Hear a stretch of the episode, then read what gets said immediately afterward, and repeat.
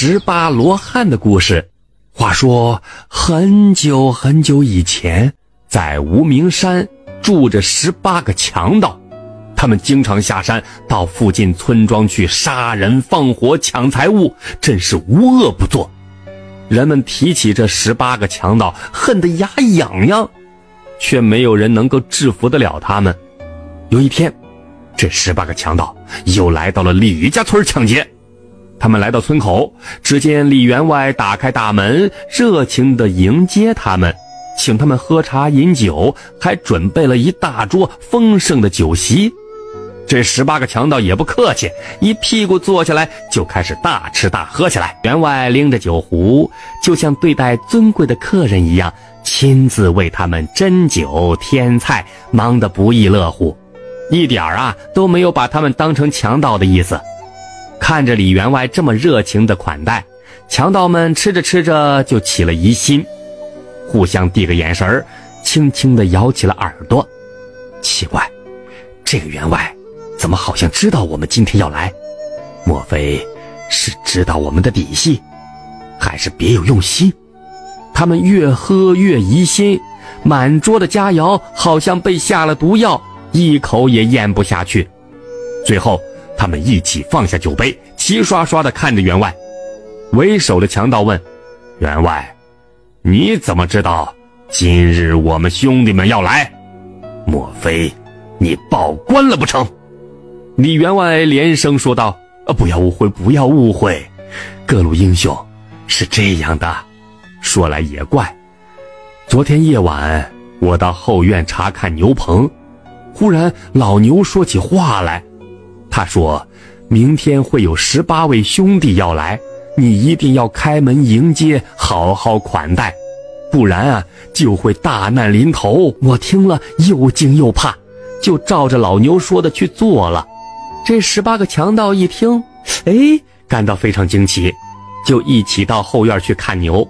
到了后院，强盗们纷纷询问老牛，那老牛流着眼泪，真的开口说话了：“照实对你们讲吧，我前世修身做和尚五十年，指望能上天成佛，嗨，只有一次，我路过李家田头。”踩到了一串稻谷，弥勒佛就罚我到李员外家做一世的牛。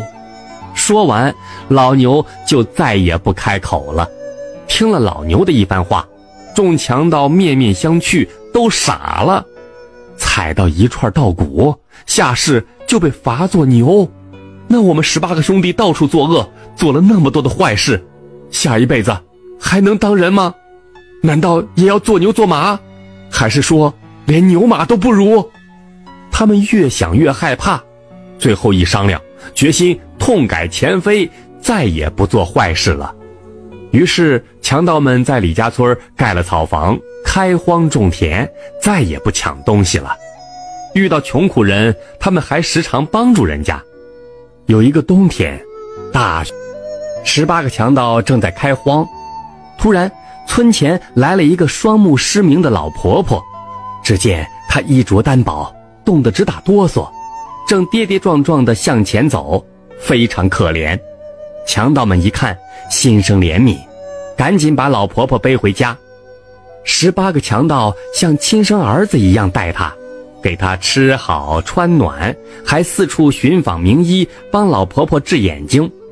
老婆婆说：“其实啊。”想治好我的眼睛，也不难，只是普通的药材不行。强盗们追问：“那是什么？”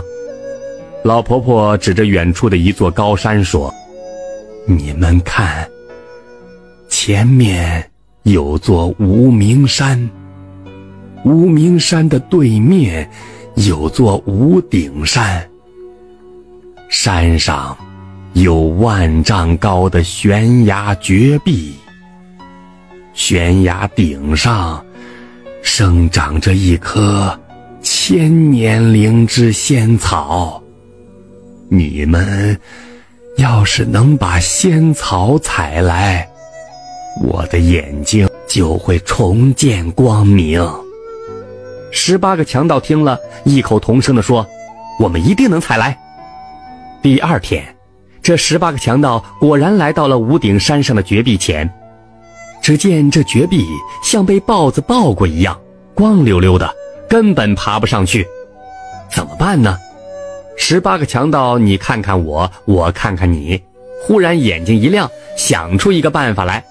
这十八个强盗一个踩着一个的肩膀叠上去。说来也怪，这十八个人叠在一起，最上面的强盗正好可以摘到仙草。正当强盗伸手去摘仙草的时候，最下面的一个人突然脚下一滑，上面的人摇摇欲坠，眼看就要有生命危险。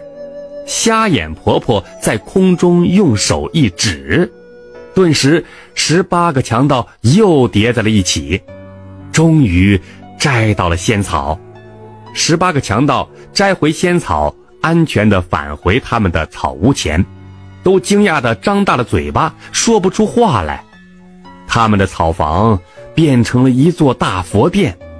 他们见殿堂中央的观音菩萨开口说道：“我奉玉帝的旨意来考察你们，你们果然已经改邪归正，一心为善了。